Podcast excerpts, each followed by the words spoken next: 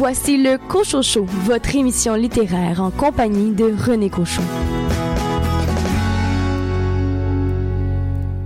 Bonjour tout le monde, ici René Cochot. Bienvenue à votre émission littéraire au 95.5. Au cours de la prochaine heure, vous aurez l'occasion d'entendre l'entrevue que m'a accordé Charles-Étienne Ferland qui signe un roman qui a pour titre Dévoré. Un entretien également avec Raphaël Artaud McNeil, professeur de philosophie au Cégep Garneau à Québec, qui euh, signe un essai littéraire La perte et l'héritage, où il se questionne sur l'importance de l'enseignement des grandes œuvres littéraires dans les écoles du euh, Québec. Félix Morin, vous vous êtes intéressé, vous aussi, à un essai littéraire, celui de une île d'arbres, 50 arbres, 50 façons de raconter Montréal, de la chroniqueuse Bronwyn Chester. Euh, quant à vous, David Lessard-Gagnon, de quelle bande dessinée allez-vous nous parler? Le joueur d'échecs d'après Stephen Zweig par David Sala. Bonne émission.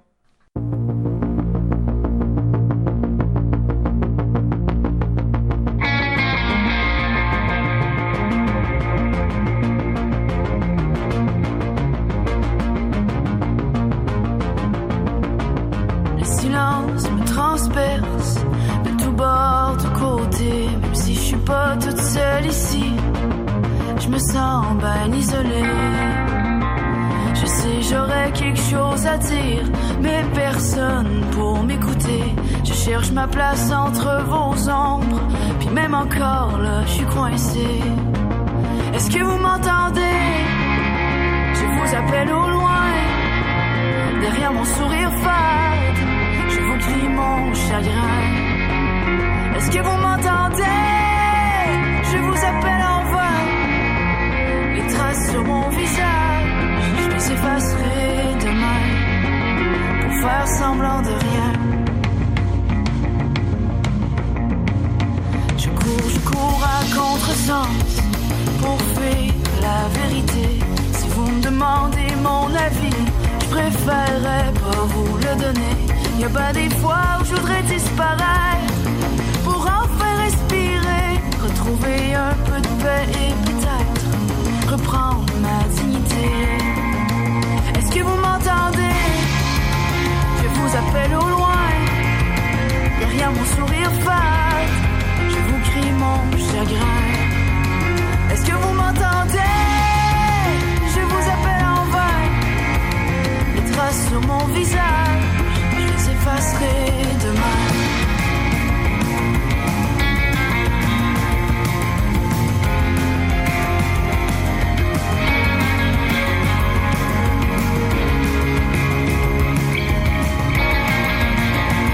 Sur mon visage, je les effacerai demain pour faire semblant de rien.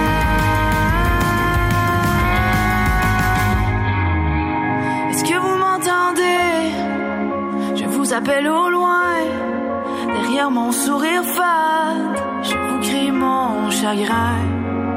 Est-ce que vous m'entendez? Je vous appelle en vain.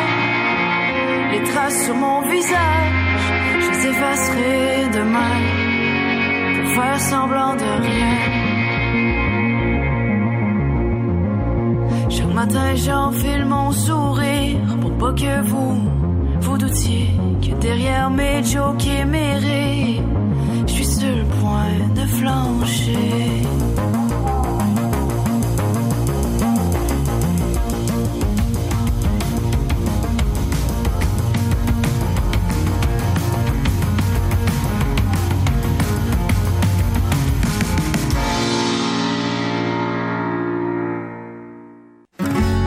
Pas besoin de lui faire un dessin pour lui parler de BD. David Lessard-Gagnon.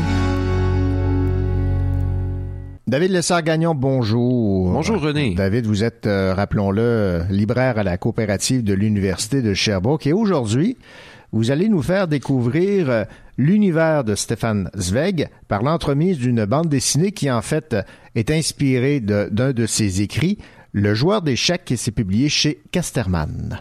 Oui, vous avez peut-être euh, remarqué, et les gens à la maison aussi, ceux qui, qui suivent un peu le monde de la bande dessinée, une déferlante de, de, de récits en bande dessinée inspirés de romans, ou en fait qui reprennent littéralement Ouais, ouais, absolument, euh, ouais. des romans. Euh, on a vu euh, Camus, on a Mhm. vu Romain Gary, euh, Boris Vian, H.G. Wells et j'en passe. Il y en a vraiment beaucoup. C'est un, c'est un phénomène qui existe depuis plusieurs années, mais il y a eu cet automne une, une, une véritable déferlante. Et euh, bon, une qui a particulièrement attiré mon attention à moi, c'est euh, le joueur d'échecs de, inspiré de Stefan Zweig par David Salah. Euh, cette nouvelle, c'est une très courte nouvelle, là, euh, je sais pas, ça fait peut-être 60, 70 pages à peu près en, en roman.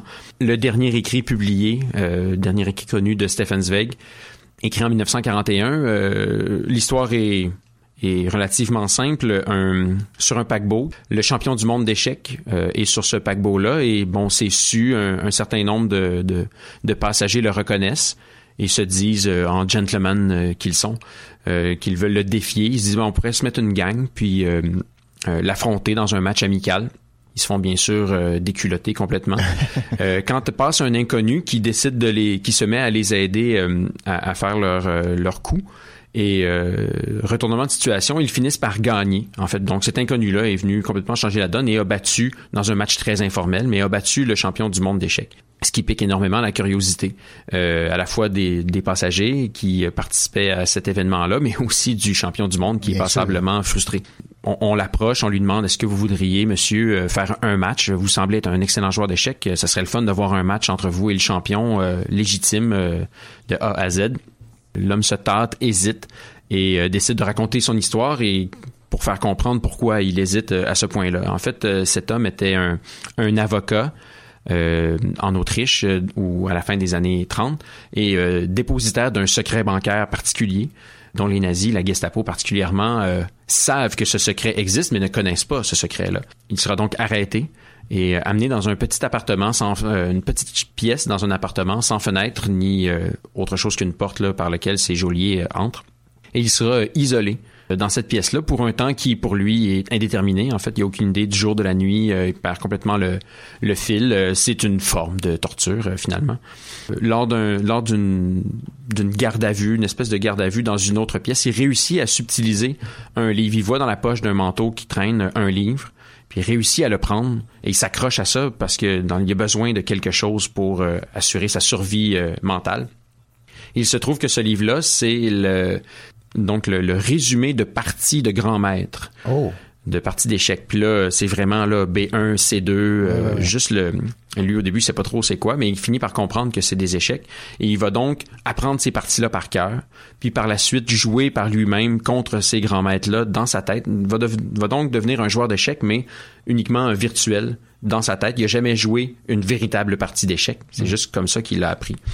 Et euh, bon, il va finir par être libéré, euh, mais ce, cet apprentissage ne se sera pas fait sans heurts. Il va rester il va rester euh, tout à fait marqué. Euh, il y a une espèce de dédoublement de personnalité qui va se créer à force de s'affronter lui-même. Donc, il y a une souffrance psychique là, qui, qui, qui a surgi de cet apprentissage-là. Et cette souffrance psychique-là ne sera vraiment, va être euh, fortement impliquée dans le dénouement, en fait, de cette histoire qui, qui est en fait le véritable match entre le champion du monde et lui. donc, ça va, ça va se révéler crucial à la fin du récit. Donc, histoire assez simple, mhm. mais riche, très riche euh, de signification. Bon, euh, il y a un côté politique. Euh, euh donc dénonciation des traitements humains.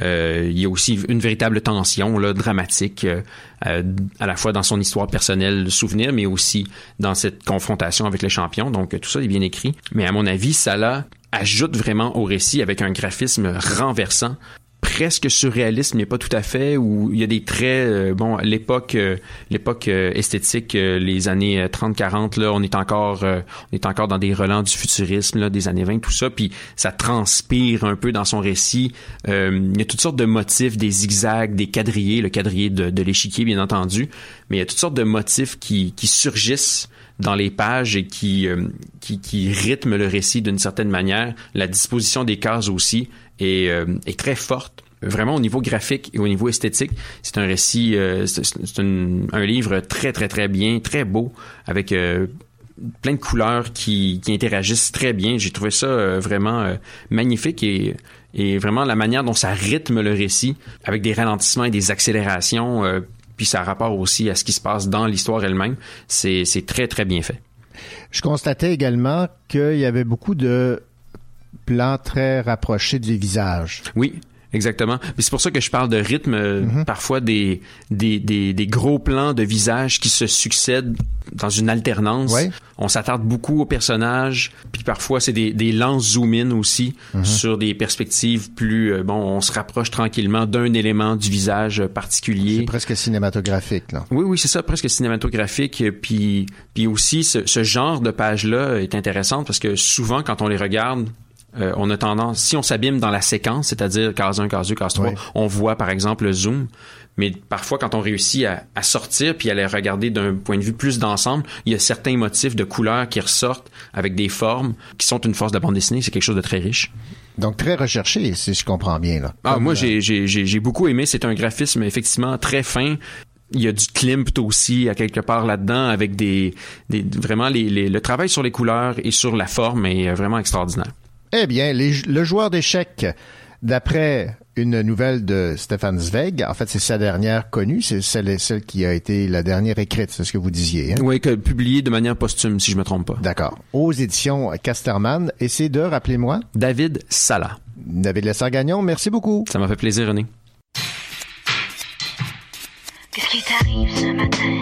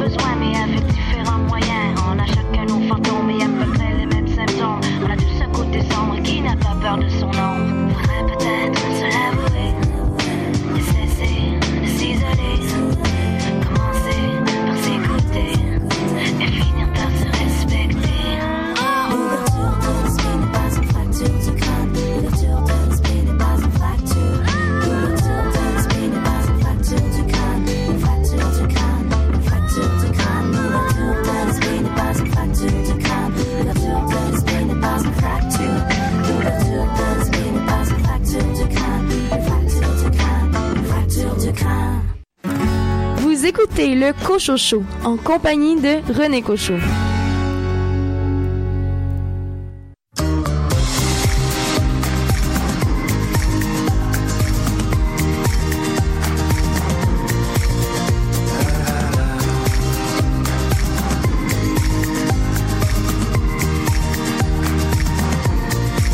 Allumons un feu avec ce qui ne va pas, ce qui rend malheureux. Brûlons tout ça, réduisons en cendres les blessures, réduisons ensemble nos fractures. Et ce sera, tu verras, un feu de joie. Et ce sera, tu verras un feu de joie.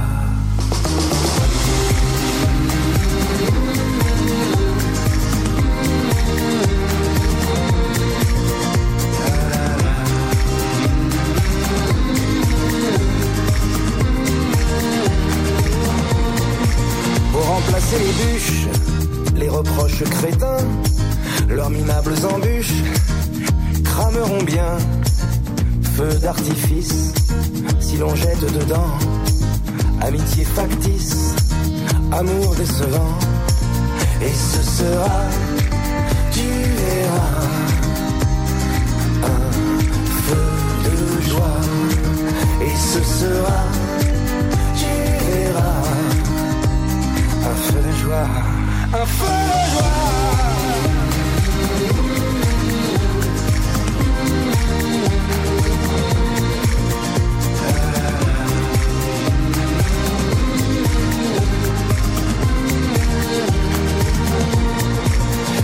comme s'enflamme ce qui nous consommait. Soyons pyromanes des entraves qu'on avait. Nos regrets, des étincelles, chagrin follet, crépite au ciel, remords stériles, enfumés, l'inutile dans le brasier. Et ce sera, tu verras, un feu de joie. Et ce sera, tu verras, un feu de joie.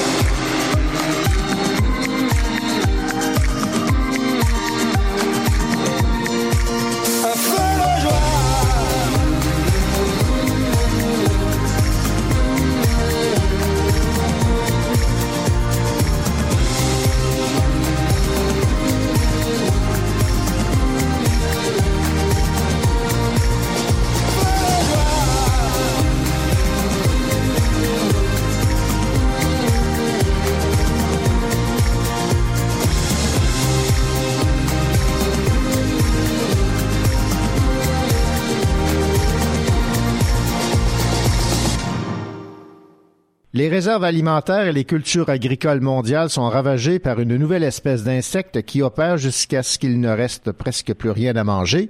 Alors elles se tournent vers une nouvelle proie, l'être humain. Quiconque se risque à l'extérieur lorsqu'il fait clair est voué à un destin funeste. Rien de moins que la quatrième couverture de ce roman qui a pour titre Dévoré, signé Charles-Étienne Ferland aux éditions de l'Interligne. Charles-Étienne Ferland, bonjour. Bonjour. Charles-Étienne Ferland, il n'y a pas beaucoup de livres qui ont comme euh, acteur principal un insecte, encore moins une euh, guêpe meurtrière. Mais ce qu'on doit comprendre de cette euh, intrigue dans votre roman, c'est que vous vous intéressez au monde des insectes, à l'entomologie depuis que vous êtes tout jeune. C'est exact, oui. C'est un domaine qui, qui m'intéresse beaucoup. euh, c'est un domaine dans, dans lequel j'étudie. Je suis actuellement euh, étudiant à la maîtrise euh, à, Guelph. et C'est ce, ce domaine-là donc, qui a piqué ma curiosité. Parce que ce que vous me disiez, c'est que au- à travers vos études, l'idée de cette intrigue, de ce roman, vous hantait, là. Oui, c'est un projet qui, qui me hantait, si on veut, euh, tout le long de, de mon bac et, et des conférences euh, auxquelles j'assistais euh, sur les insectes. Et puis finalement, Dévorer, ça a été un moyen de, de, comment, de mélanger euh, ma passion pour les insectes et aussi pour la lecture et l'écriture. Évidemment, c'est un peu grossi parce que ces guêpes euh, meurtrières qui euh, s'attaquent aux hommes n'existent pas vraiment. Mais ce que vous vouliez, je pense, nous faire comprendre, c'est que le, monde de- des insectes est un monde qui euh, peut être euh, très, très cruel et surtout euh, très résistant à ce que l'homme peut faire au monde ou à tenter, du moins, de contrôler le, le monde des insectes. Oui, effectivement. C'était aussi d'aller, euh, si possible, éveiller une certaine curiosité euh, chez le lecteur pour le monde des insectes. Je crois qu'il y a beaucoup de choses à, raconter. Chaque insecte a une histoire et j'ai choisi la, science-fiction, dans le fond, pour raconter l'histoire euh, d'un insecte fictif. Mais en fait, il y a beaucoup de, de, termes dans, le roman qui sortent pas de, nulle part, qui sont inspirés de certains, certaines présentations auxquelles j'ai assisté, certaines conférences. Donc, finalement, lorsqu'on change un paramètre de la science, finalement, on se retrouve avec beaucoup de possibilités dans la science-fiction. Depuis la, la nuit des temps, l'homme essaie de contrôler euh, le monde des insectes sans vraiment y arriver. hein. Voilà. Bon, il y a, il y a parfois des, des réussites, mais il y a aussi euh, des échecs. euh, oui, effectivement. Revenons sur l'intrigue de dévorer Charles-Étienne euh, Ferland. Alors, on rappelle, les réserves alimentaires et les cultures agricoles mondiales sont ravagées par une nouvelle espèce d'insecte, des guêpes meurtrières, qui, faute de nourriture, s'attaquent maintenant à l'être humain. L'intrigue se déroule principalement à Montréal. C'est l'enfer sur Terre. Vie misérable, chaos, désolation sont le lot des survivants qui plus est se battent entre eux. Il existe un espoir, une île sur le lac Ontario qui pourrait avoir échappé au désastre, aux insectes meurtriers, mais encore faut-il s'y rendre. Et dans les décombres de Montréal, on a Jack, Frank, Chad et Maddie qui tentent tant bien que mal de survivre. Séparé des autres lors d'un conflit avec des survivants agressifs, Jack, lui, se réfugie dans le laboratoire du docteur Wallace qui étudie la nouvelle espèce en compagnie de Manjula, José, Lorraine et euh, Nina. Et c'est avec le nouveau groupe que Jack passe l'hiver. Ensemble, ils enquêtent sur cet insecte dévastateur et au fil de l'intrigue, ce qu'on constate évidemment, c'est que l'être humain en danger peut être très dangereux. Oui, c'est c'est exact. Enfin, c'est ce que j'ai imaginé qui, qui pourrait peut-être se produire euh, si, si un événement comme ça venait à, à se produire. Ouais, parce que là, l'humain agit surtout pour assurer sa survie, non seulement de peur d'être euh, attaqué par la guêpe, mais par euh, son voisin d'à côté, son voisin d'en face, son voisin d'en arrière. là. voilà, on ne sait plus à qui faire confiance. On ne sait pas à qui se fier, vous avez tout à fait raison. Et l'intrigue principale de votre roman Dévoré se déroule à Montréal. Pourquoi ce choix? C'est une ville que, que je connaissais. Moi, je viens de la, de la Montérégie. Je suis allé à Montréal plusieurs fois et puis euh, voilà, c'était du connu. Quelles ont été vos euh, références littéraires, euh, Charles-Étienne Ferland? Parce que dans Dévoré, on découvre un monde dantesque là où chaque être humain agit principalement pour assurer sa survie. Mes références, il y a quatre œuvres euh, piliers, si on veut, qui, qui m'ont inspiré. Il y aurait La Route de Cormac McCarthy, Je suis une légende de Richard Madsen, The Walking Dead de Robert Kirkman, et puis euh, même le, le jeu vidéo de Last of Us, euh, scénarisé par Neil Druckmann. Quatre œuvres dans, dans le fond qui fonder cette idée-là de euh, d'un univers dystopique euh, que j'essaie de recréer dans dans Dévoré, puisque c'est un genre euh, que j'aimais beaucoup, euh, combiné avec euh, euh, un domaine de la science que j'aimais beaucoup. Est-ce qu'on pourrait dire que ces guêpes meurtrières servent finalement de, prétexte à la description de ce monde dantesque? Parce que c'est surtout l'instinct de survie qu'on retrouve dans votre roman. C'est très bien vu. En fait, si vous regardez sur la couverture du livre, si vous l'avez avec vous, on, on peut pas vraiment dire que c'est des guêpes sur la couverture parce que ça, c'est un premier dessin que j'avais fait en 2013 et à ce moment-là, je, je me suis dit, ah ben, je vais choisir un insecte plus tard, plus tard. Je voulais juste une image qui m'inspire. Finalement, j'ai juste fait des, je voulais que ça ressemble à, à- à des insectes. C'était pas décidé encore que ce serait des, des guêpes. J'avais pensé peut-être des sauterelles ou quelque chose d'autre. Fait que finalement, euh, après ça, c'est c'est un détail. euh, C'est justement pour servir euh, servir l'intrigue. En fait, c'est pas un hasard si, j'ai choisi la guêpe. Puis professionnellement, je passe le message que les, insectes, c'est un monde formidable et tout ça. Dans, dans le roman, ils sont ils sont dépeints comme des, des êtres monstrueux. Dans la, dans la réalité, c'est pas ça. Mais j'ai choisi une guêpe puisque euh, c'est déjà associé avec cette idée-là de, de peur ou d'inconfort. Imaginez euh, un pique-nique euh, à l'extérieur durant l'été. Il y a des guêpes qui tournent autour de, du pique-nique. Les gens aiment pas ça. Donc c'est déjà il y a déjà un espèce de petit mal-être avec cet insecte-là. Donc je je suis venu jouer un petit peu là-dessus. On découvre des aspects très euh, scientifiques des guêpes, entre autres, et des, et des insectes. Il fallait savoir doser la portion euh, scientifique euh, de l'intrigue. La, la ligne était, était mince, hein? Oui, c'est vrai. Je voulais que ça demeure accessible pour, pour le lecteur. Je voulais laisser euh, l'action au, au premier plan. Et puis, euh, même si finalement j'incorporais un petit peu de, de notions euh, de science. Euh, et d'ailleurs, on, on m'a dit que parfois, pour certains lecteurs, ça alourdit la, la lecture, et puis d'autres, euh, ça a bien passé. Donc, euh, ça dépend un petit peu de- du genre de lecteur que, que vous êtes. Ensuite, euh, oui, c'est sûr que je voulais pas commencer euh, tout de suite avec avec une dose de science. Donc, je voulais mettre l'accent sur euh, les personnages, comment ils se sentent. euh, c'est d'ailleurs pour ça parfois qu'on a, par exemple, les journaux de Jack. Donc le livre est écrit à la troisième personne, mais parfois on a ce, ce journal qui nous permet d'être dans la tête du personnage pour tout le temps rester euh, aussi proche de, de comment est-ce que le personnage euh, se sent et pas seulement mettre l'accent sur- la science. Je voulais qu'on puisse se sentir proche des personnages. Ben, comme mon père était entomologiste et que longtemps il nous a informés sur le monde des insectes, euh, moi j'ai et si vous me passez l'expression comme votre livre, j'ai dévoré donc euh, ces- portions plus euh, plus scientifiques, plus informatives, mais l'intrigue demeurait quand même. euh, et puis on tournait les pages. Charles Charles-Étienne Fernand, merci beaucoup pour euh, cette entrevue. Je rappelle que votre livre a pour titre Dévoré et ça a été publié aux éditions de l'Interligne. Merci beaucoup. Merci à vous, merci beaucoup.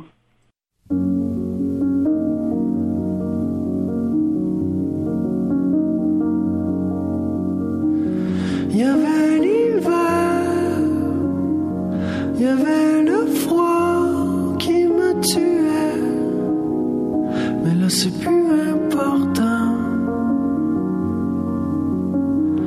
Il y avait le temps, il y avait les âges qui défilaient, mais là je m'en fous vraiment. C'est un passage obligé,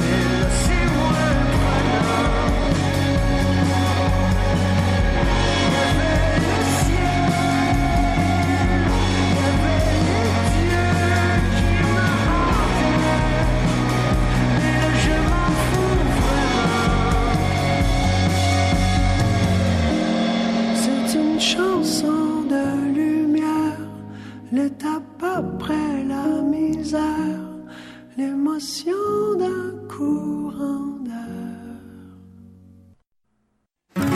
Vous écoutez le Cochocho en compagnie de René Cochot. Au cours de la prochaine demi-heure du Cochocho, coup d'œil sur deux essais littéraires. Félix Morin a parcouru une île d'arbres de Bronwyn Chester aux éditions Marchand de Feuilles. Cette dernière avait une chronique hebdomadaire sur les arbres dans la Gazette de Montréal. Et je me suis entretenu avec Raphaël Artaud McNeil, professeur de philosophie au Cégep Garneau de Québec, dans son essai La perte et l'héritage, publié aux éditions Boréal. Il se questionne sur l'importance de l'enseignement des grandes œuvres dans les écoles du Québec. Et en musique, on entame le tout avec une nouveauté de la formation Alpha Rococo, Incendie.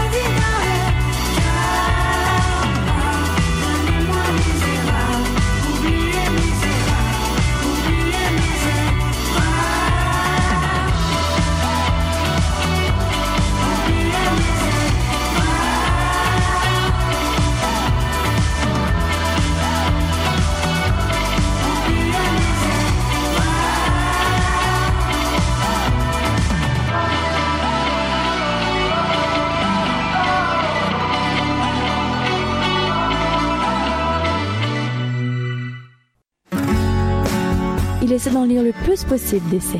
Félix Morin. Félix Morin, bien le bonjour. Bonjour René. Félix, l'arbre occupe une place euh, importante dans le cœur de bien des gens et vous vous êtes intéressé à un essai publié aux éditions euh, Marchand de Feuilles et euh, c'est comme si c'était prédestiné.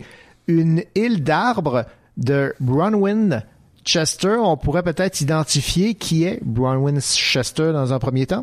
Ben en fait, elle avait une chronique euh, hebdomadaire sur les arbres euh, à la Gazette de Montréal. Euh, malheureusement, en 2012, elle nous a quitté d'un cancer. Elle animait des tours à Montréal sur le campus de l'Université McGill et aussi dans la ville. Et elle a aussi écrit un livre qu'on peut trouver aux presses de l'Université McGill qui s'appelle A Leafy Legacy The Trees of McGill University. C'est un bijou de livre en soi, Ah, moi, en ce qui a trait à la présentation. De toute façon, Marchand de Feuilles font, tou- font toujours des, Ah. chefs-d'œuvre de leurs livres. Mais maintenant, parlons du contenu en soi. Un livre, donc, d'une personne euh, que vous jugez de grande qualité Oui. et euh, également une grande qualité en ce qui a trait à son entourage. Euh, Dans le fond, ce livre-là, elle n'a pas pu le voir euh, avant de mourir, malheureusement.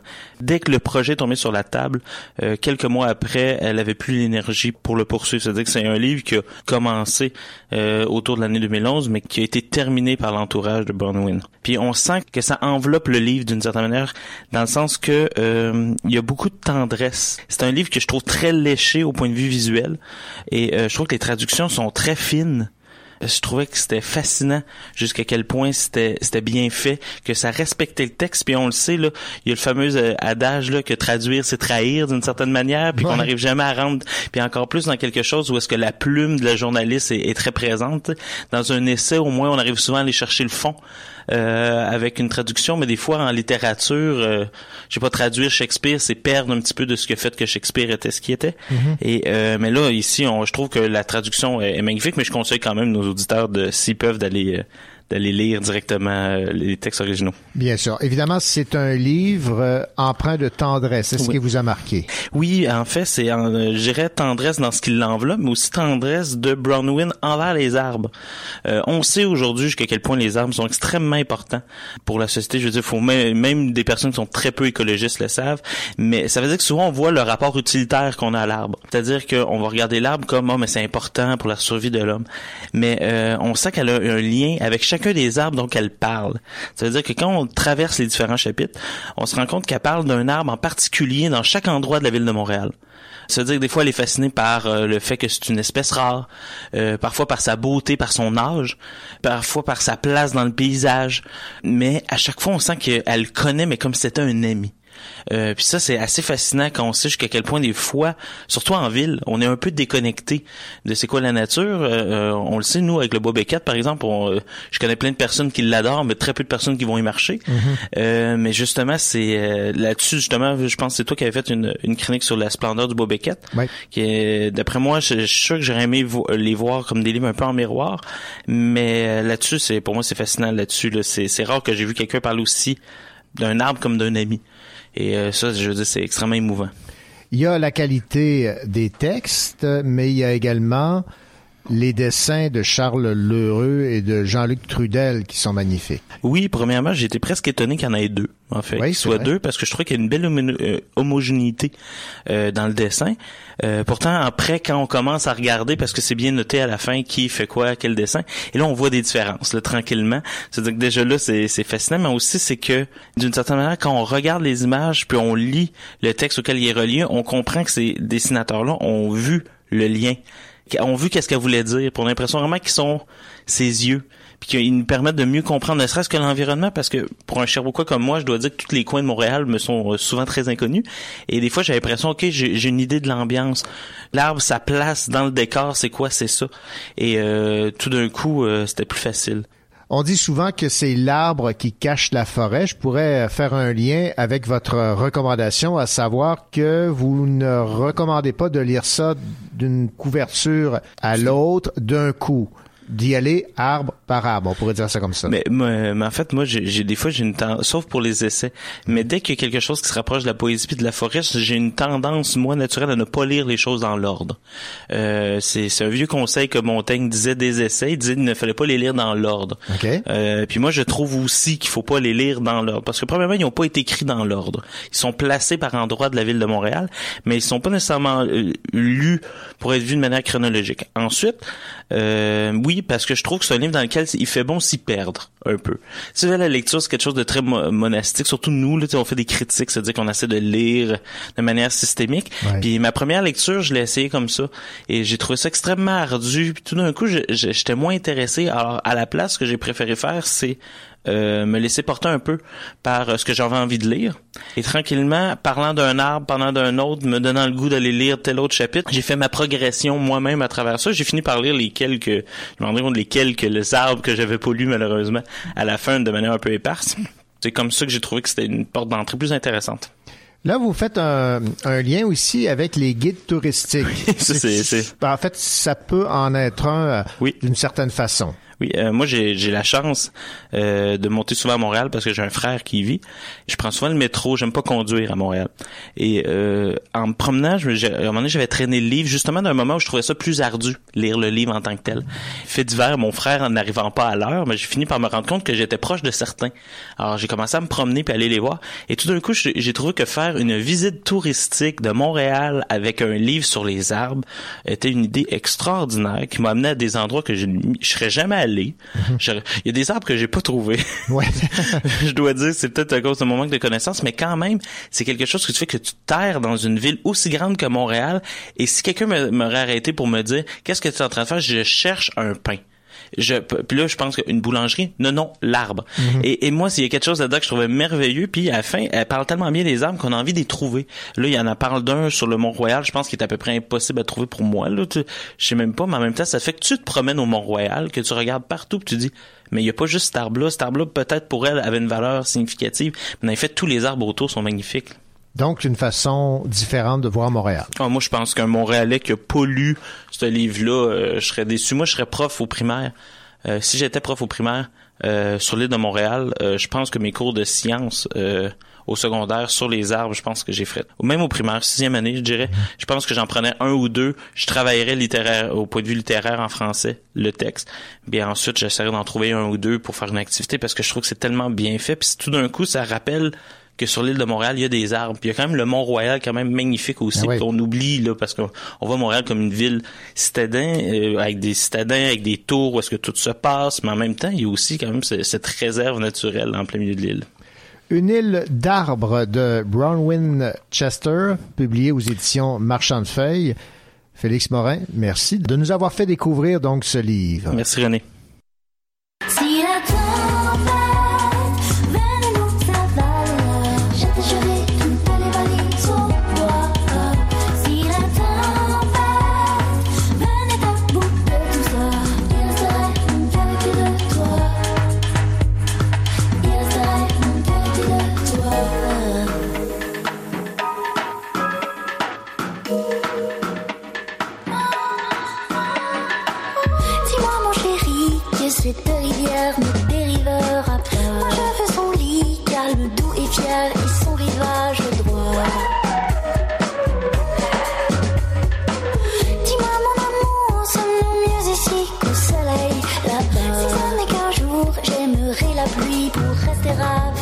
Avec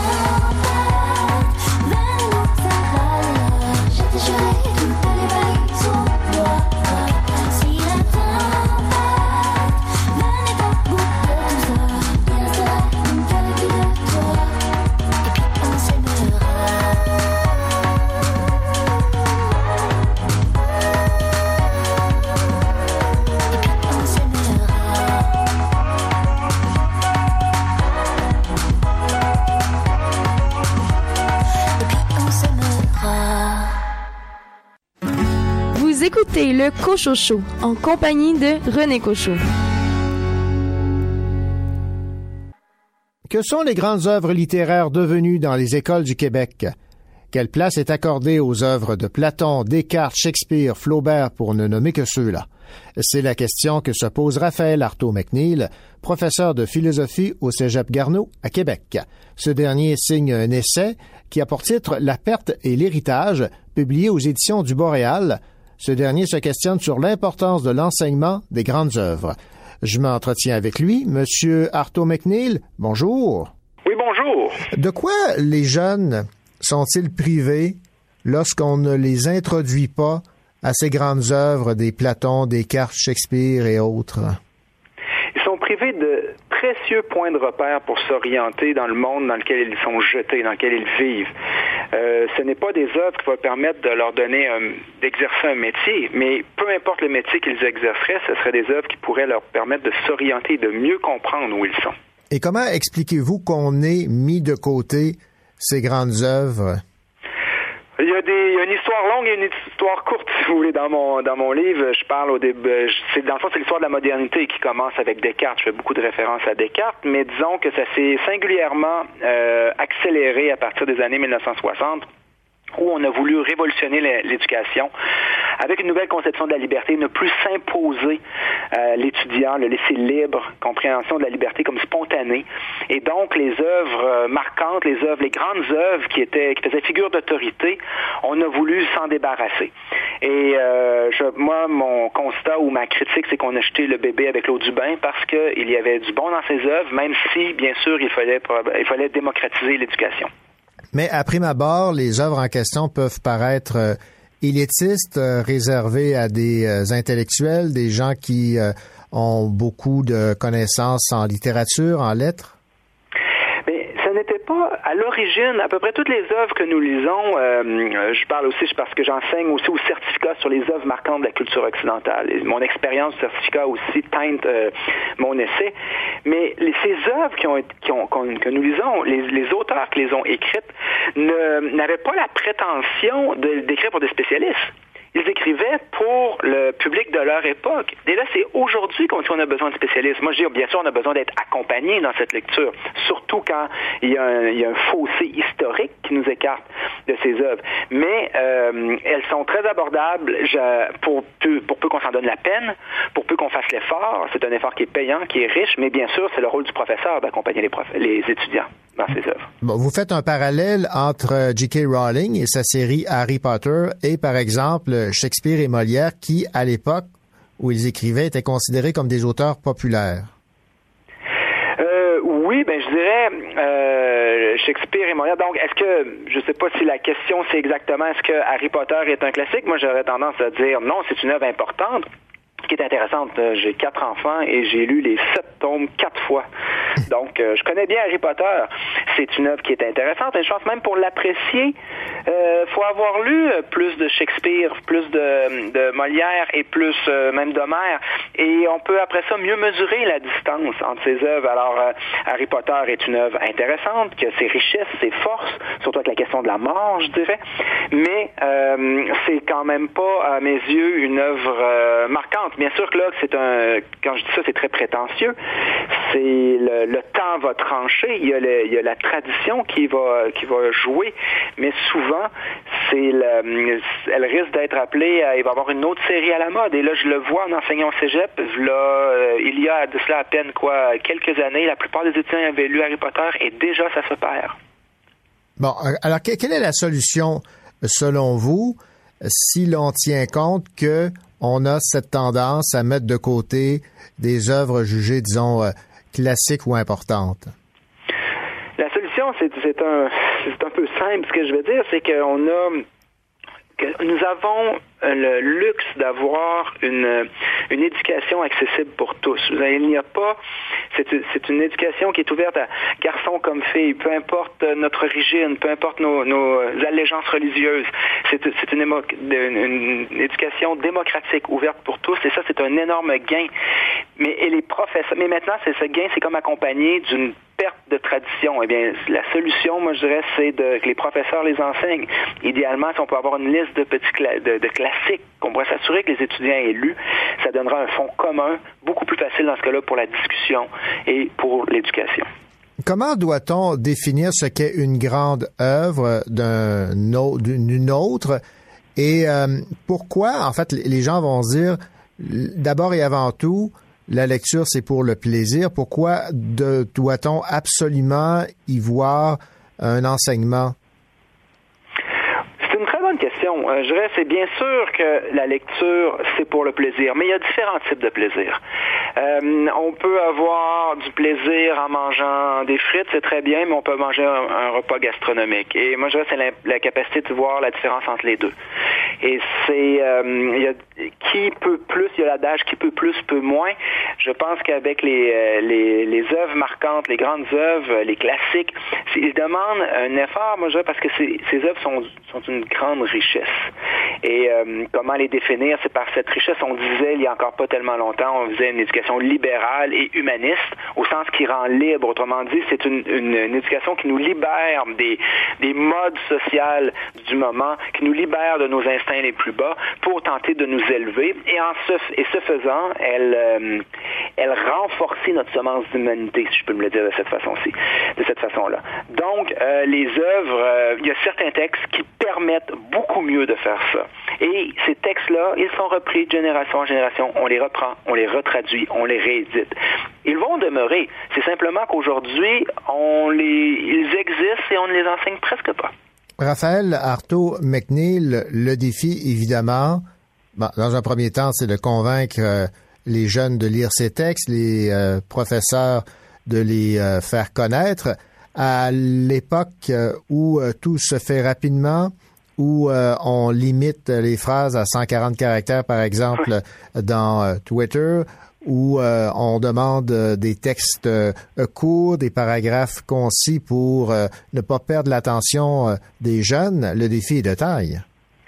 Le défi de taille, mais c'est, c'est une insulte à l'intelligence des jeunes. Il n'y a pas tellement longtemps, je, je vais le dire d'une autre façon, cette éducation par les grandes œuvres, il y a de cela moins de 100 ans, était considérée que c'était l'éducation pour les meilleurs de la société.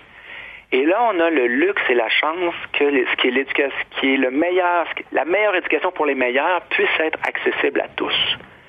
Et donc, bien sûr que c'est difficile, mais c'est ça aussi éduquer. C'est ça le rôle du professeur. Bien sûr qu'il faut le faire. Et je comprends le malaise. Moi, je suis professeur au cégep. Et je me rappelle très bien de mon premier cours quand j'étais seul devant ma classe avec mon platon dans les mains. Et là, leur dire, vous devez lire ça. Et là, il n'y a personne qui va m'aider. Je suis tout seul à leur dire. Et on- n'aime pas s'imposer comme ça. Mais c'est pour le bien. Et vous leur dire, vous êtes capables. Et il n'y a pas tellement de générations. Les- les- vos parents étaient capables. Vos grands-parents étaient capables. Et là, vous, on vous dit que vous auriez besoin de 140 caractères ou qu'il vous faut un PowerPoint. Moi, je trouve que je le retourne de cette façon-là. Je dis, vous c'est refaire le lien entre les générations. Bien sûr, vous avez des technologies plus nouvelles et, euh, euh, fantastiques euh, comparées à celles que vos grands-parents et les arrière-grands-parents et vos ancêtres avaient. Mais vous êtes encore capable de faire ce qu'eux étaient capables de faire aussi. Mhm. Eh bien, Raphaël Artaud McNeil, professeur de philosophie au Cégep Garneau de Québec. Merci donc pour cette entrevue. Je rappelle le titre de votre essai, La perte et l'héritage, publié aux éditions Boréal, alors que vous vous questionnez sur l'importance de l'enseignement des grandes œuvres. Merci beaucoup. Merci à vous. Au revoir.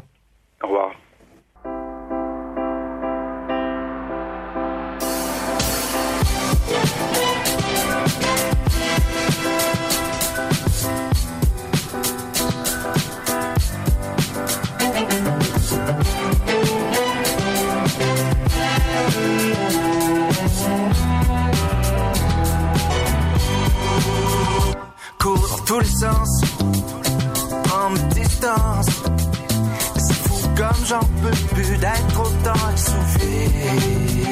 Moi qui veux partir loin, je rêve veillé. Toujours sur la route, mais jamais pour m'éloigner. Je veux toujours en faire plus, mais c'est jamais assez. Tout pour nous. Debout, faudrait comme lâche tout, faire pousser des plantes, manger tout ce qu'on me refait pousser comme ça, juste pour te coller. Pour l'instant, on sent le meilleur de nous deux. Ce soir, on arrache tous les yeux. Je viendrai te chercher avec ma voiture volante.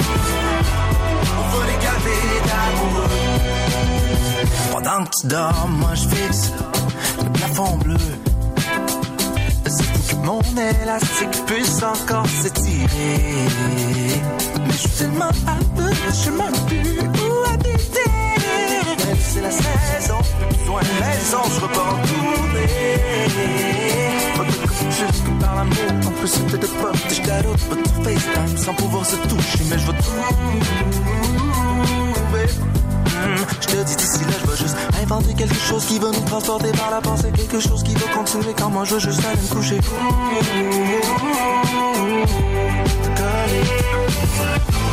On sent le meilleur de nous deux. Ce soir on arrache tous les yeux. J'irai te chercher avec ma voiture. On veut les. Sous les yeux, sous les yeux, passer notre vie à découvert comme aller, s'en aller, s'en aller, s'en notre vie à découvert comme. Sous les yeux, comme les yeux, comme les yeux, sous les yeux, sous les yeux, sous les yeux.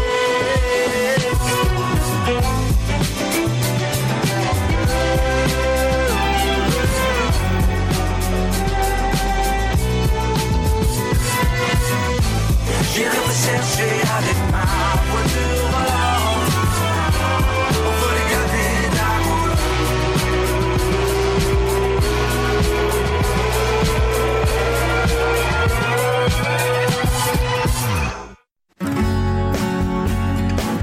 Voici le Cochocho, votre émission littéraire en compagnie de René Cochon. Rebonjour tout le monde, ici René Cochot. Bienvenue à cette deuxième heure de votre rendez-vous littéraire au 95.5. Au cours des 60 prochaines minutes du euh, Cochot Show, il sera question des nouveautés littéraires, euh, d'une comédie musicale qui sera tirée des romans Amos d'Aragon de Brian Perrault, je m'entretiendrai avec le photographe Mathieu Dupuis qui a lancé un onzième livre publié par la prestigieuse maison d'édition National Geographic, un parcours photographique du euh, Québec. Et mes chroniqueurs pour la prochaine heure sont, dans un premier temps, Sylvain Daudier. Sylvain, vous vous êtes intéressé à quel livre cette semaine? Qui va bercer Zoé? Pour votre part, Marie-Maude Bossirois, vous allez nous parler d'une auteure que j'aime beaucoup. Oui, aujourd'hui, je vous parle euh, du dernier Camelot de Marie-Renée Lavoie. Euh, Quant à vous, André-Jacques, quel polar a retenu votre attention? Mon livre cette semaine, La disparition de Cat Vandal par Christian Giguère, publié chez Héliotrope. Bonne émission!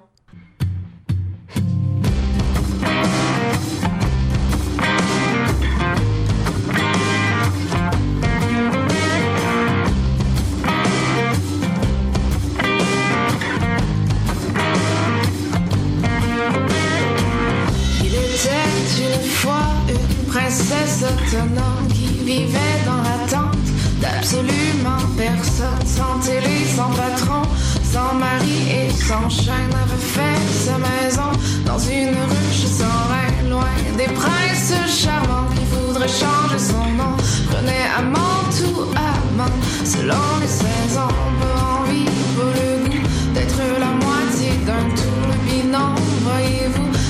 reste une question de goût. Pas par ici, sortir. Pas par ici, sortir. Il était une fois une femme arc-en-ciel prête à montrer crocs à qui s'en prend à ses ailes, sans télé, sans patron, sans plastique et sans chaîne, avait fait dans une ruche sans rein, loin des images préfaites, une beauté sans pareil, grandiose et parfaite, la tête aux orteils, pas envie, pas le goût de répondre aux standards qu'elle a vu gaspiller, le nez collé au miroir,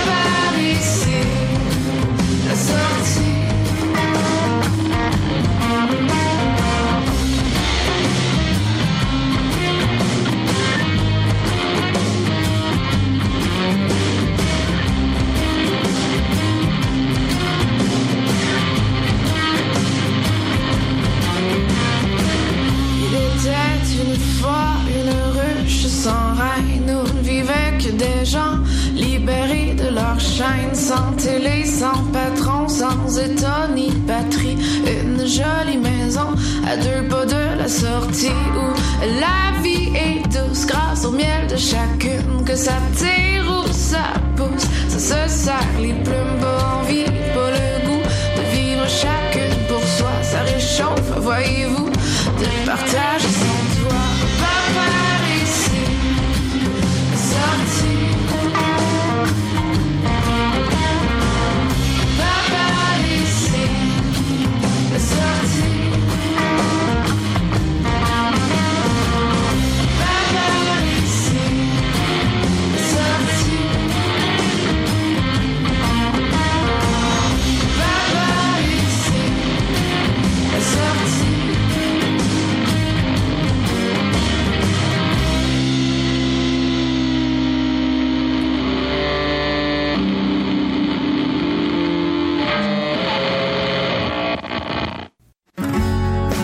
Sa bibliothèque est remplie de livres, mais elle n'est jamais rassasiée. C'est pourquoi elle a ajouté ce roman à sa collection. Marie-Maude Bossirois, bonjour. Bonjour. Marie-Maude, euh, c'est une auteure que j'aime beaucoup et euh, j'avais le goût de vous entendre sur euh, sa plus récente production jeunesse, Marie-Renée Lavoie, Le Dernier Camelot. Oui, merci beaucoup René de m'avoir fait découvrir euh, ce titre-là dont j'avais pas euh, pris connaissance encore. Évidemment, comme j'ai lu beaucoup des œuvres de Marie-Renée Lavoie, autant en littérature adulte que jeunesse, j'ai bien hâte de vous entendre parler de la prémisse de ce roman dans un premier temps. Oui, je pense qu'après m'avoir entendu, vous allez avoir envie de le lire à votre tour. D'accord. Donc, c'est un roman, en fait, qui nous parle d'un personnage central qui s'appelle Joe. Et c'est un ado de 13 ans qui vit avec son père et sa petite sœur Lily. La mère, elle est décédée quelques années plus tôt, mais euh, s'est jointe à la famille, en fait, au noyau familial, euh, la voisine, que les enfants appellent affectueusement Visine, et qui donc joue un rôle là, central dans leur petite vie. Mais Visine est assez âgée, puis à un certain moment, elle se retrouve euh, transportée à l'hôpital. Puis là, ça rompt complètement le petit équilibre qu'ils avaient retrouvé suite au décès. L'écriture de Marie-Renée Lavoie dans ce roman-là est vraiment pleine de figures de style, pleine d'images. Puis, justement, pour vous illustrer le départ de Visine à l'hôpital, j'aimerais bien vous lire un extrait euh, qui montre euh, toute la richesse du style de Marie-Renée Lavoie. Ben, allez-y, on vous écoute. Mon père est arrivé presque en même temps que les ambulanciers. Tout le monde se démenait rapidement, avec précision. Ils ont ramassé, emballé, branché, sauvé Visine en un temps record. Nous sommes restés bouche bée sur le trottoir, tous les trois, à écouter la sirène déchirer le matin de son cri perçant. Si ce n'était de la rôtie fichée comme un témoin sur notre plancher, on aurait pu croire que la catastrophe n'avait pas eu lieu. Même si Visine n'est tombée que du haut de ses cinq pieds tout juste, sa chute a créé un, tout un tsunami chez nous. Mon père a dû prendre congé le temps que Lily retrouve la voix et le sommeil, et qu'on arrive à bouger normalement dans la maison. Le docteur ne pouvait pas dire combien de temps l'hospitalisation durerait. C'est fou à quel point une absence peut être encombrante. Ah, je reconnais là la grande plume de Marie-Renée Lavoie. C'est magnifique. hein? C'est effectivement très magnifique. Toutes les émotions passent. C'est bien rendu, puis tu sais, on sent pas du tout qu'on s'adresse à de jeunes ados avec ce texte-là. Là. On sent qu'on les prend pour des lecteurs euh, capables de recevoir euh, une belle plume, justement. Parlons maintenant de ce qui se passe ensuite, parce que ce que vous nous avez lu, c'est la page 20, c'est le tout début du roman. Qu'est-ce qui se passe après? Oui, ben c'est ça. En fait, le départ de Visine à l'hôpital, c'est tout simplement un déclencheur, un catalyseur, mais il y a toutes sortes de péripéties euh, qui vont se passer ensuite. En fait, ce qui arrive, c'est que Visine, euh, elle a avec elle à l'hôpital un étui un peu mystérieux dans lequel il y a toutes sortes d'objets. Puis elle va confier la mission à Joe de restituer ces objets-là à leur propriétaire. Donc elle, elle les a depuis un certain nombre d'années, puis là, elle demande à Joe de les ramener à leur propriétaire. Mais euh, ce qu'il y a de très particulier, c'est que le propriétaire se retrouve dans le passé. Donc quand euh, Joe doit ramener euh, un coupe-papier, par exemple, euh, à la personne concernée, aussitôt qu'il le prend en main, il est transporté au début du siècle, dans les années euh, 1930, et en fait, il se retrouve devant une école de rang où il doit aller remettre le coupe-papier euh, à l'enseignante. Puis là, il est complètement déstabilisé parce que cette école-là, en fait, pour lui, ça ressemble plus à une vieille cabane à sucre qu'à une institution scolaire. Puis quand l'enseignante lui demande de réciter son catéchisme, il est complètement perdu. Il se dit, je devrais bien demander euh, à Siri de m'aiguiller là-dessus, mais là, mon téléphone marche pas. Je peux pas demander, je peux même pas demander à Siri. Fait que là, il est complètement perdu. Et euh, ces comparaisons-là entre le passé et le présent, de ce qu'on comprend de ces différents voyages, euh, ça vous a plu? Oui, parce que euh, il y a vraiment euh, un regard critique autant par rapport au passé que par rapport au présent. Donc l'éducation euh, des années 30, euh, on se rend bien compte là que les élèves passent plus de temps à réciter euh, bêtement des choses apprises qu'à s'intéresser vraiment euh, à différents sujets. Donc l'éducation du début du siècle est un peu euh, critiquée. Euh, il y a le fait que l'enseignante aimerait bien pouvoir voter, puis euh, évidemment, elle n'y a pas droit encore. Donc, là, il y a la question des droits des femmes, puis du droit de vote, qui est critiquée par l'auteur. Mais il y a aussi, à un certain moment, Joe a une paire d'espadrilles. Quand ces souliers-là se retrouvent dans les mains d'un cordonnier, le cordonnier est complètement dégoûté de voir ça. Il dit, j'ai jamais vu des souliers aussi mal conçus. On dirait qu'ils ont été faits exprès pour ne pas pouvoir être réparés. Ah ben, Donc, euh, il y a comme une critique de notre société de consommation où tous les objets qui sont produits sont faits euh, uniquement pour être jetés après usage. Donc, euh, on critique le présent, mais on critique le passé aussi. Donc, les deux sont regardés avec euh, une distance. Alors, conclusion par rapport à la lecture de ce livre.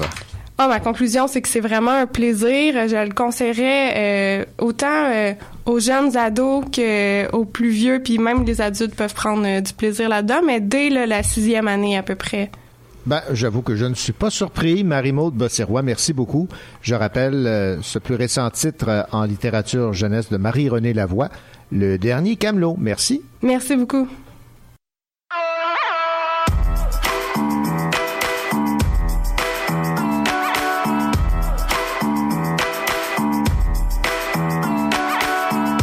Veux-tu une nouvelle version de moi? Est-ce que tu me reconnaîtras?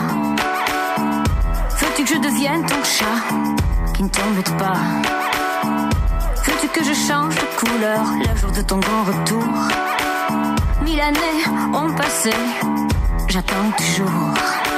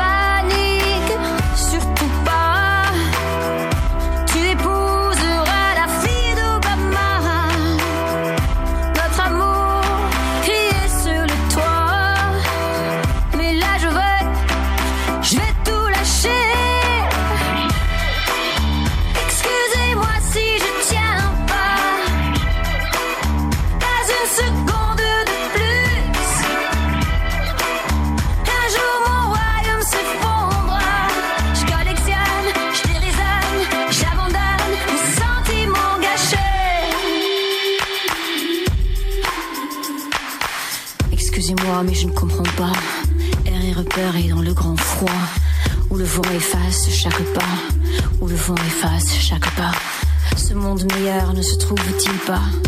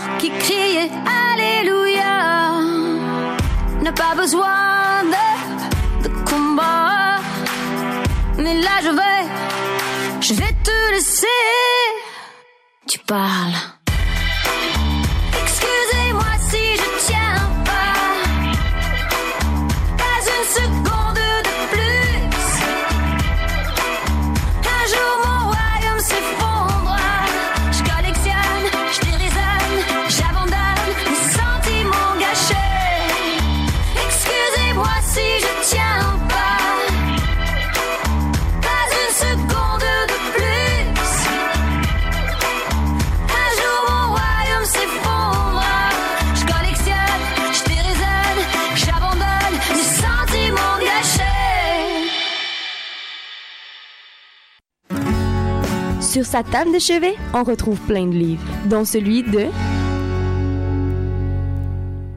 Sylvain, bonjour. Bonjour. Sylvain, vous nous parlez cette semaine du nouveau André Poulain qui va bercer Zoé, dont les illustrations sont assumées par Mathieu Lampron. C'est aux éditions Les 400 coups.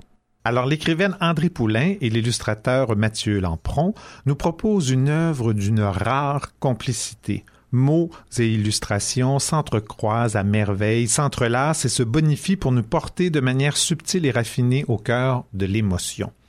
Lampron sait jouer de la lumière comme Poulain joue des mots avec simplicité et raffinement. Cet album propose une histoire qui aurait pu être lourde, très lourde et fort complexe à raconter. Et pourtant, ce n'est pas le cas. On sort de ce livre le sourire aux lèvres, l'œil un brin humide et le cœur ouvert, avec une envie folle de faire des câlins. Encore une fois, André Poulain se surpasse. Je le sais, je le dis souvent, mais franchement, de fois en fois, c'est fascinant. Avec un minimum de mots quasi découpés au scalpel, Poulain nous raconte l'histoire de Méo Lebel, un monsieur à la peine si grande qu'il ne peut même plus pleurer. Sa vie croisera celle de la petite Zoé. Une mort, une naissance, un vieux monsieur, une gentille voisine et un hôpital. Le décor est planté et les personnages dévoilés, mais je ne vous en dirai pas plus de peur de gâcher votre plaisir. Je pourrais vous dire tant de choses sur la puissance de tout ce qui n'est pas dit dans cet album, mais tout bonnement évoqué, induit, sur l'intelligence émotive des deux créateurs, sur la nécessité de lire en famille cet ouvrage, mais je vous laisse découvrir par vous-même. Osez ouvrir cet album. Promis, vous en sortirez illuminé par la tendresse. Qui va bercer Zoé? d'André Poulain, illustré par Mathieu Lampron aux éditions Les 400 coups. C'est vraiment un livre magnifique. Et pour l'avoir moi-même lu, vu et relu, je confirme cette euh, critique positive. C'est effectivement de toute beauté et que d'émotions qui passent et par les illustrations et par le texte. Ah oui, c'est vraiment fascinant la fusion des deux. Et en effet, on le lit et on le relit, on le re-regarde. C'est vraiment euh, magnifique comme album. Et on rappelle que c'est aux éditions 400 coups. Merci Sylvain. Ça fait plaisir. Vous écoutez le Cocho Show en compagnie de René Cocho. Ses yeux sont de printemps qui me font sourire et ça me fait rire. Ses joues sont des torrents, les miennes s'y baignent, mais encore pire.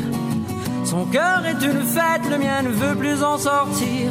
Elle est la plus belle saison de ma vie. La plus belle saison de ma vie.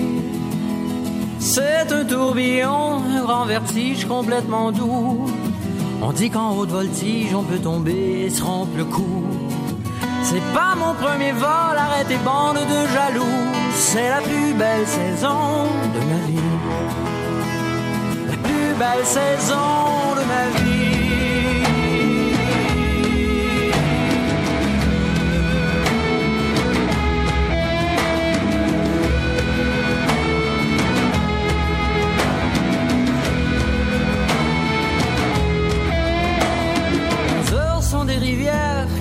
Une folle frénésie.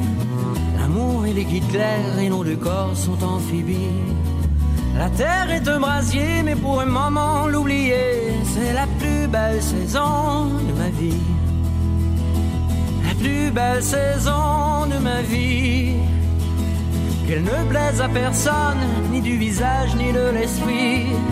Restez en votre automne, l'été tout lent me fait plus envie. Persuadez-vous de mes yeux fermés, j'affirme en toute cécité, t'es la plus belle saison de ma vie. La plus belle saison de ma vie.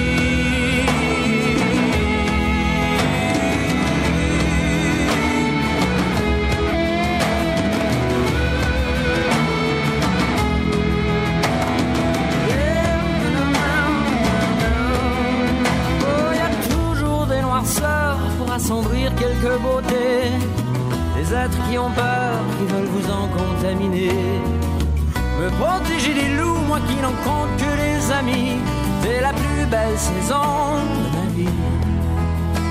C'est la plus belle saison de ma vie. Nous serons vieux et frêles, peut-être même séparés. Nos têtes pêle-mêle, incapables et usées. Mais aujourd'hui je t'aime, C'est la plus belle saison de ma vie. La plus belle saison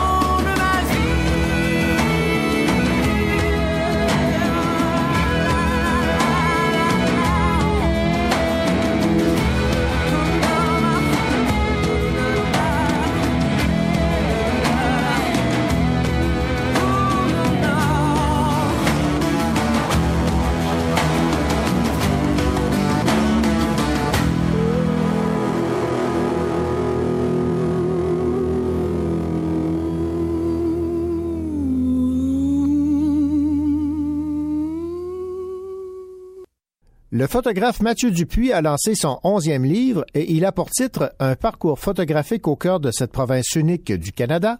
et il est publié par la prestigieuse maison d'édition National Geographic.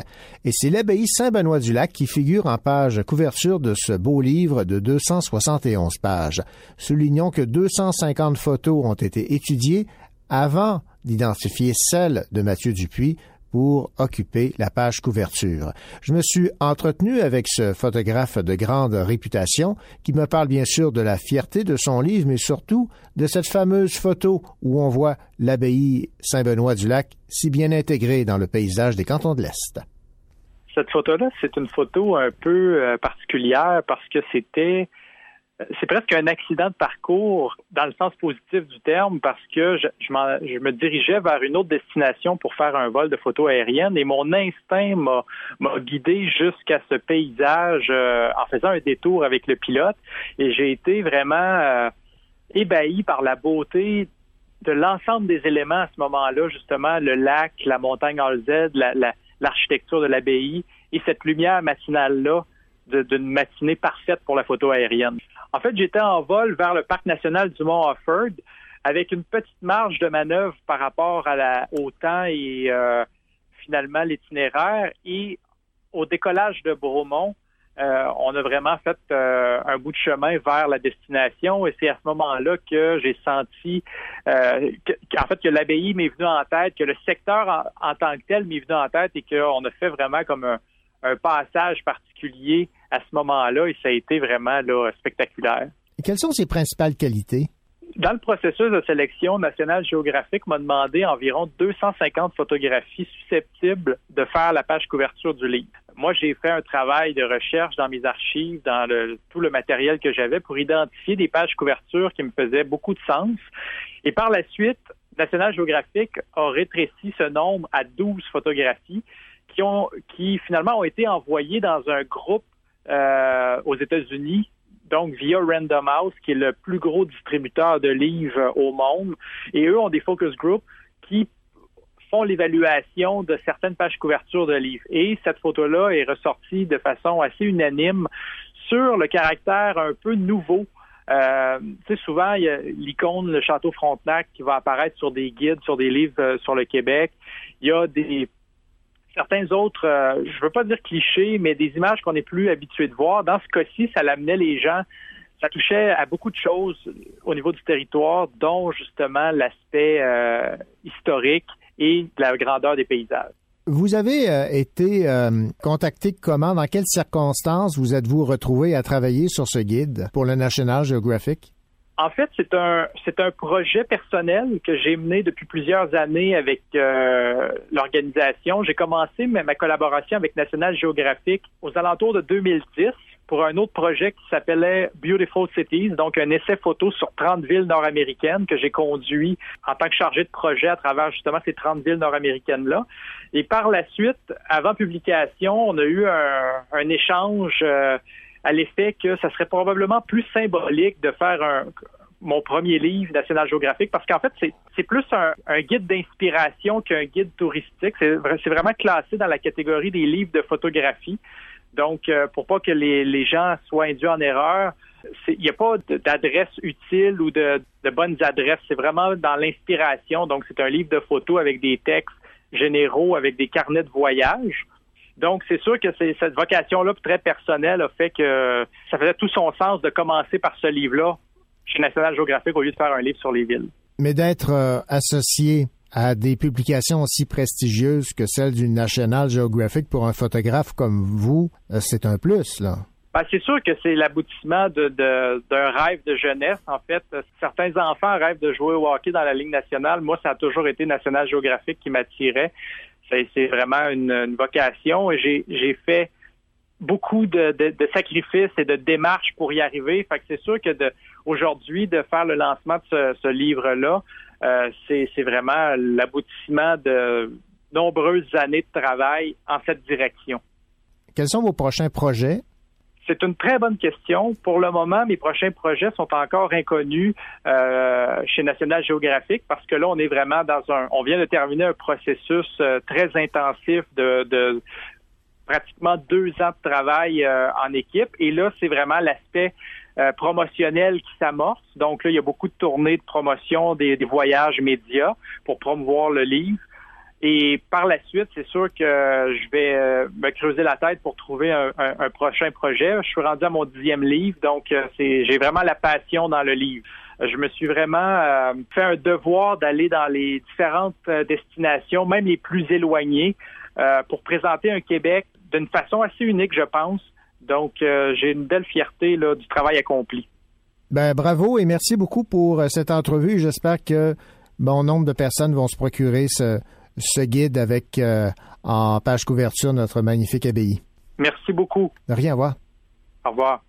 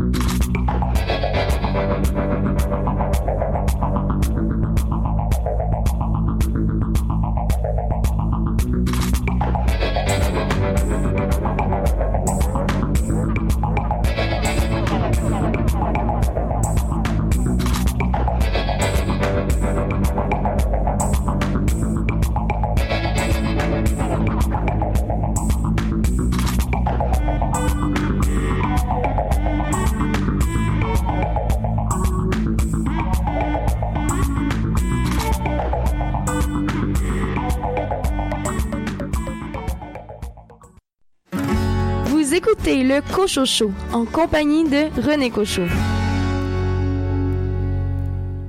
Au cours de cette dernière demi-heure du Cocho Show, notre chroniqueur en roman policier André Jacques va nous euh, parler du roman La disparition de quatre vandales, paru aux éditions Héliotrope, et un coup d'œil également sur les nouveautés littéraires.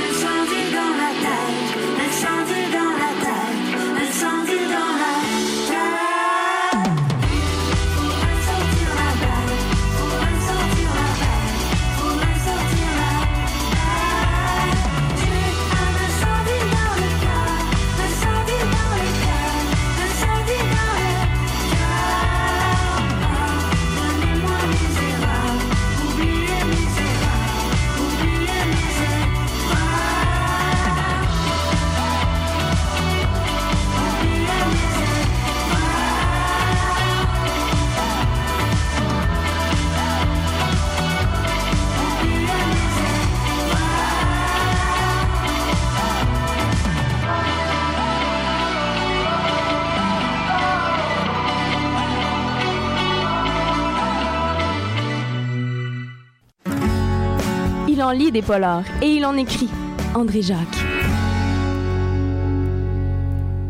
André Jacques, je vous salue. Ben, salut René. Au nom du père et du polar.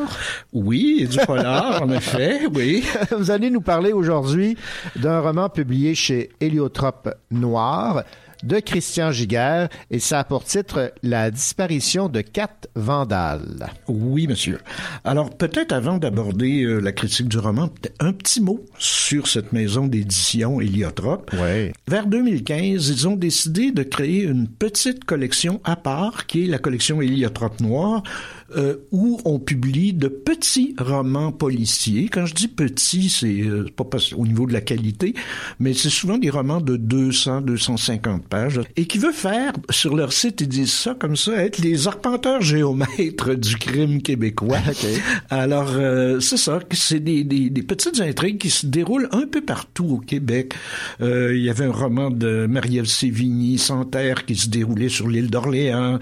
André Marois, ça se déroulait sur dans un petit village euh, des Laurentides. Donc, il- il- qui vraiment euh, explore un peu le paysage québécois. Oui, il y avait eu Amqui aussi. qui Oui, Amkoui, il y en a eu sur Amkoui. bon. Alors, ils vont un petit peu partout. Ils jouent les arpenteurs géomètres du crime québécois. Alors, quel territoire ont-ils arpenté cette Ben, fois? cette fois-ci, euh, Christian Giguère arpente les zones de Montréal-Nord, Rivière-des-Prairies et un peu les banlieues, banlieue sud aussi, euh, Saint-Hubert, etc.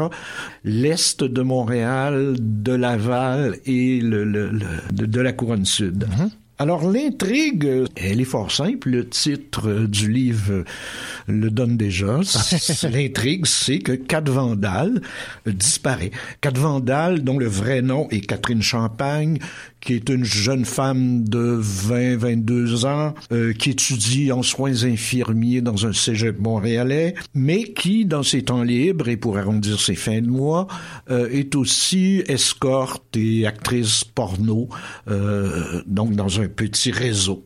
Alors elle disparaît et là, un autre personnage qui s'appelle Melissa, qui est une de ses grandes amies, qui étudie aussi en soins infirmiers au cégep avec elle, mais qui est directrice du club d'escorte euh, où travaille Kat Vandal. Bon, elle va essayer de retrouver son amie euh, Kat.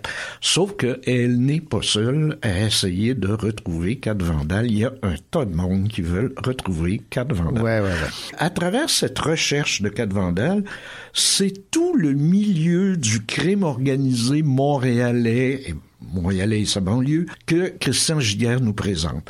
Alors, ça va de la mafia italienne, les gangs de rue, les clubs de motards, les contracteurs plus ou moins véreux, le monde des escortes, des danseuses, des, des, des actrices porno, euh, les hackers, les politiciens municipaux pour un peu corrompus, sinon très corrompus, euh, le milieu de la boxe, euh, bon, pas de la grande boxe internationale, mais on pourrait dire des petits boxeurs qui essayent de monter, de se faire un nom, qui voudraient, qui rêveraient de devenir les, les, les, les, euh, des champions avec la, ceint- la, la ceinture dorée.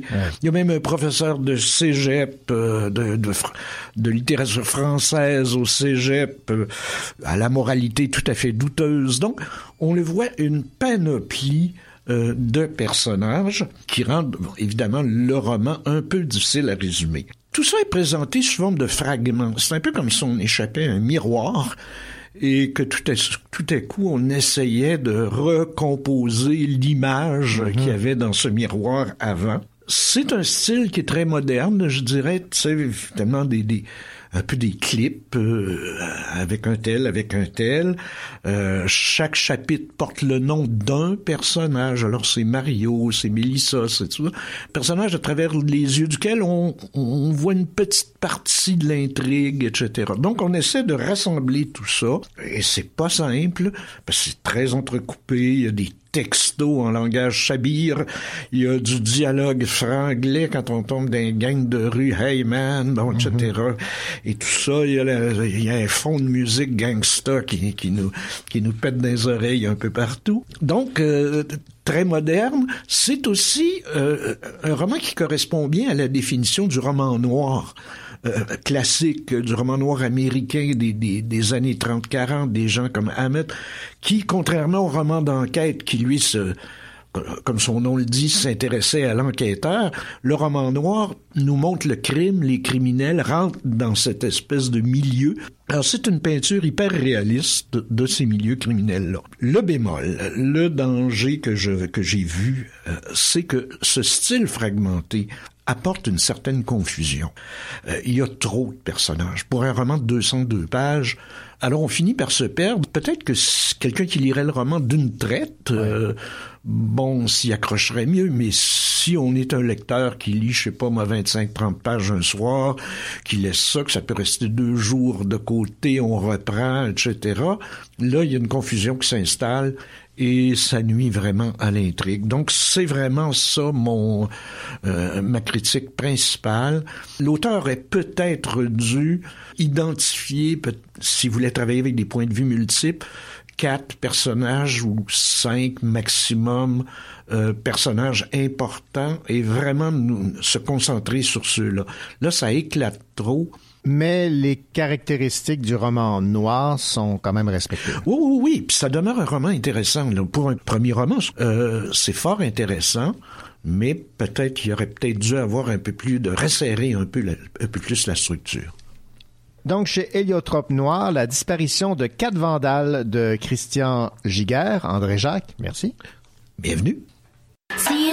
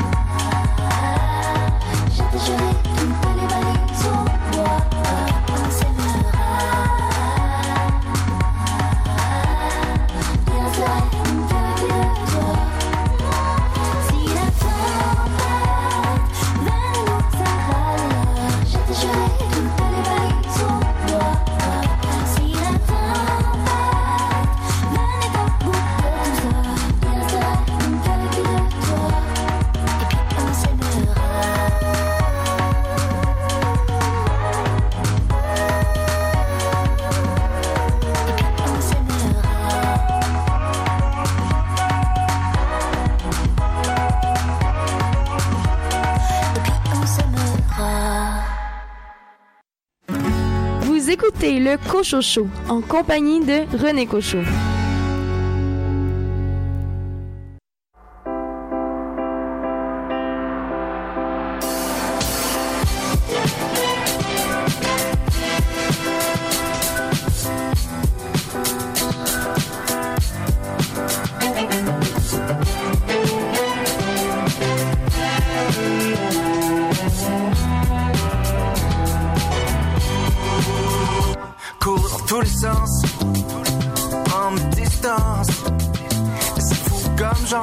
Plus d'être autant essoufflé. Moi qui veux partir loin, je rêve veillé. Toujours sur la route, mais jamais pour m'éloigner. Je veux toujours en faire plus, mais c'est jamais assez. Pour nous. Debout, flotter comme lâche tout, faire pousser des plantes, là, manger tout qu'on me refait pousser comme ça, juste pour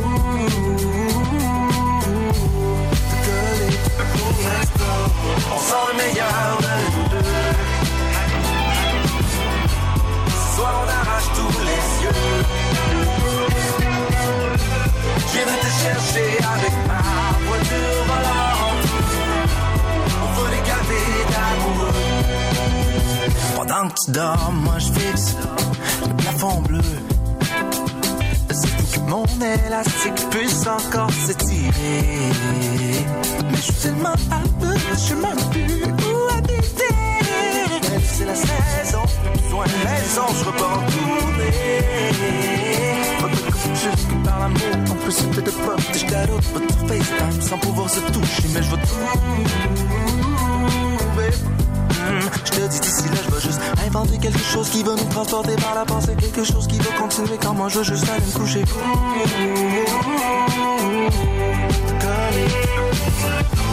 On sent le meilleur de nous soir on arrache tous les yeux. Je viendrai te chercher avec ma voiture volante. On va les garder d'amoureux. Sous les yeux, sous les yeux, passer notre vie à découvert comme eux. S'en aller, s'en aller, s'en aller, s'en aller. Notre vie à découvert comme eux. Sous les yeux, comme eux, sous les yeux, J'irai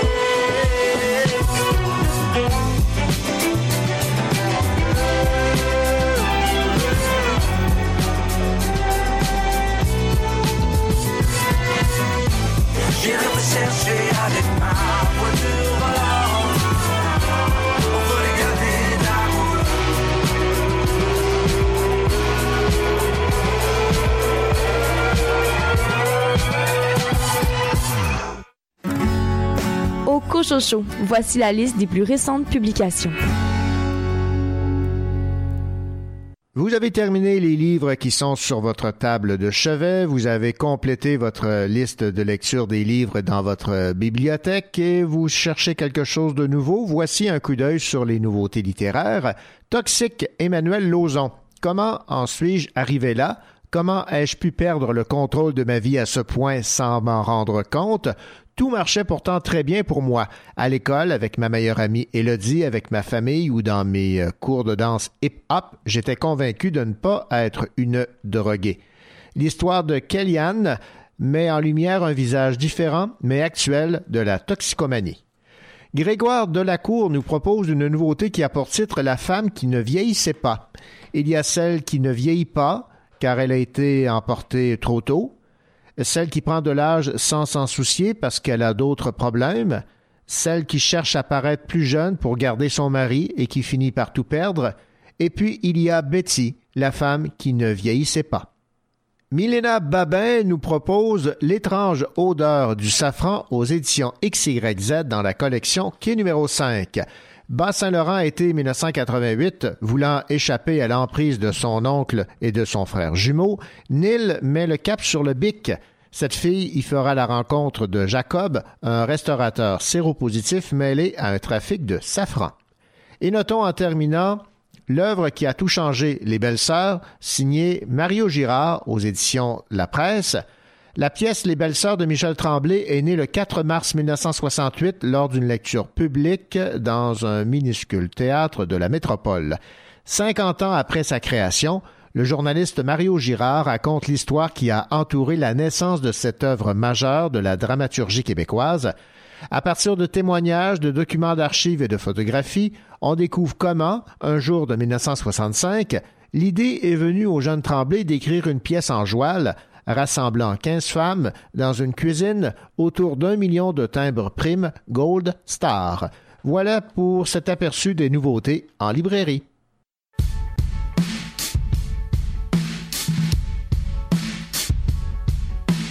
Hey, mon sommeil, je encore mille fois le au bout des nuages de miel. T'étais le secret dans ma vie. Tu fais moins de bruit quand tu pleures que quand tu rêves au bonheur. Et je m'éloigne en sifflant. Je suis innocent.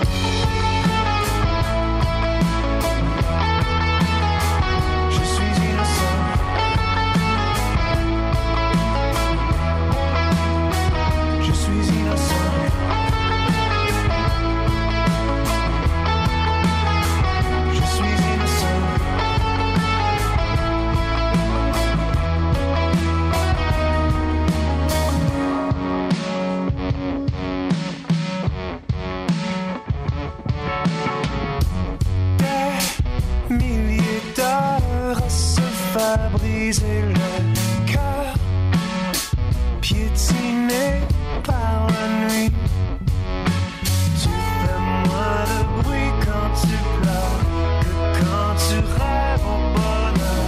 Pour chaque miroir, c'est ce temps. Je suis innocent.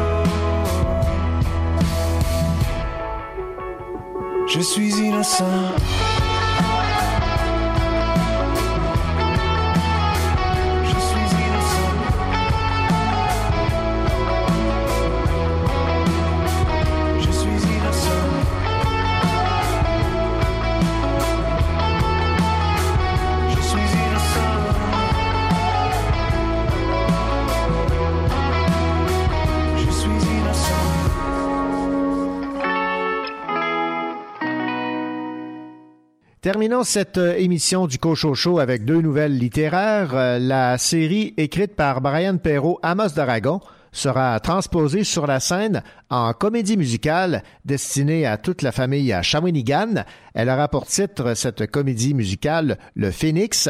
La facture du spectacle mélangera musique, danse acrobatique, théâtre, ombre chinoise et euh, costumes flamboyants. Et les éditions d'Argo ont annoncé le décès de Richard Pézaret, connu également sous le nom de F. Mur, à l'âge de 72 ans, dessinateur et scénariste de la bande dessinée, euh, de bande dessinée. Il est l'auteur d'une œuvre importante dont la série à succès Le génie des alpages. Richard Pézaret a débuté sa carrière dans la bande dessinée au magazine Pilote, créé par René Goscinny en 1971, et c'est également dans Pilote qu'il a entamé en 1973 sa fameuse série Le génie des alpages. Voilà, c'était le Cochocho, votre émission littéraire au 95.5. Je vous souhaite une excellente semaine et je vous retrouve la semaine prochaine pour à nouveau parler littérature. Au revoir.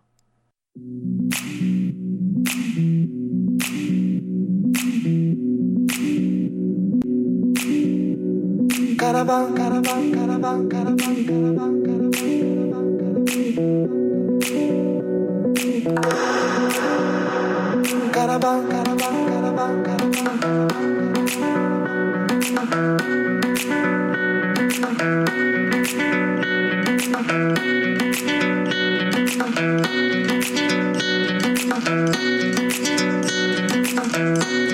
Caravan, love Kilabanan.